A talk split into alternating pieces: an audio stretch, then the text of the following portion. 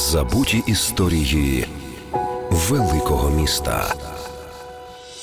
Садиба Міхельсона.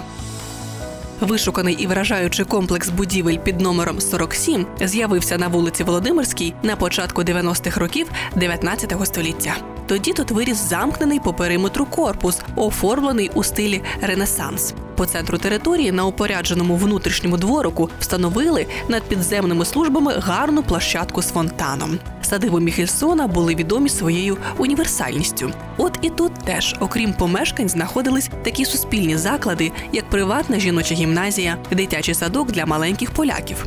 Та окрім цього, цей будинок став першою оселею Київської художньої школи. Її засновником став видатний український художник Микола Мурашко. Сам митець був невисокої думки про власні таланти і своє життя присвятив тому, щоб засяяли таланти інших. Спочатку Микола Іванович давав приватні уроки, та коли побачив, скільки людей хочуть навчитися малюванню, почав збирати їх разом. Грошей на відкриття закладу у нього не було. А за його спиною кияни перешіптувалися, що це мурашко з двома гривнями у кишені зібрався художню школу відкривати.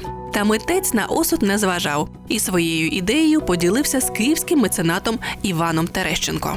Мільйонер відгукнувся і більше чверті століття допомагав художній школі. З часом кошти почало виділяти і місто, а відомі художники дарували свої роботи для шкільного музею. Восени 1876 року школа отримала офіційний статус і проіснувала тут свої перші 10 років. Справжній подвижник Мурашко виховав багатьох обділених долею дітей, виявляв до них батьківську турботу, увагу і любов. Саме такими спогадами ділилися майбутні відомі художники Жук Світлицький і батько абстракціонізму Казимир Малевич. Сьогодні колишнє володіння київського фабриканта займають численні банки та приватні установи. Та старий Київ буде завжди пам'ятати цю садибу як першу столичну художню школу Миколи Мурашка.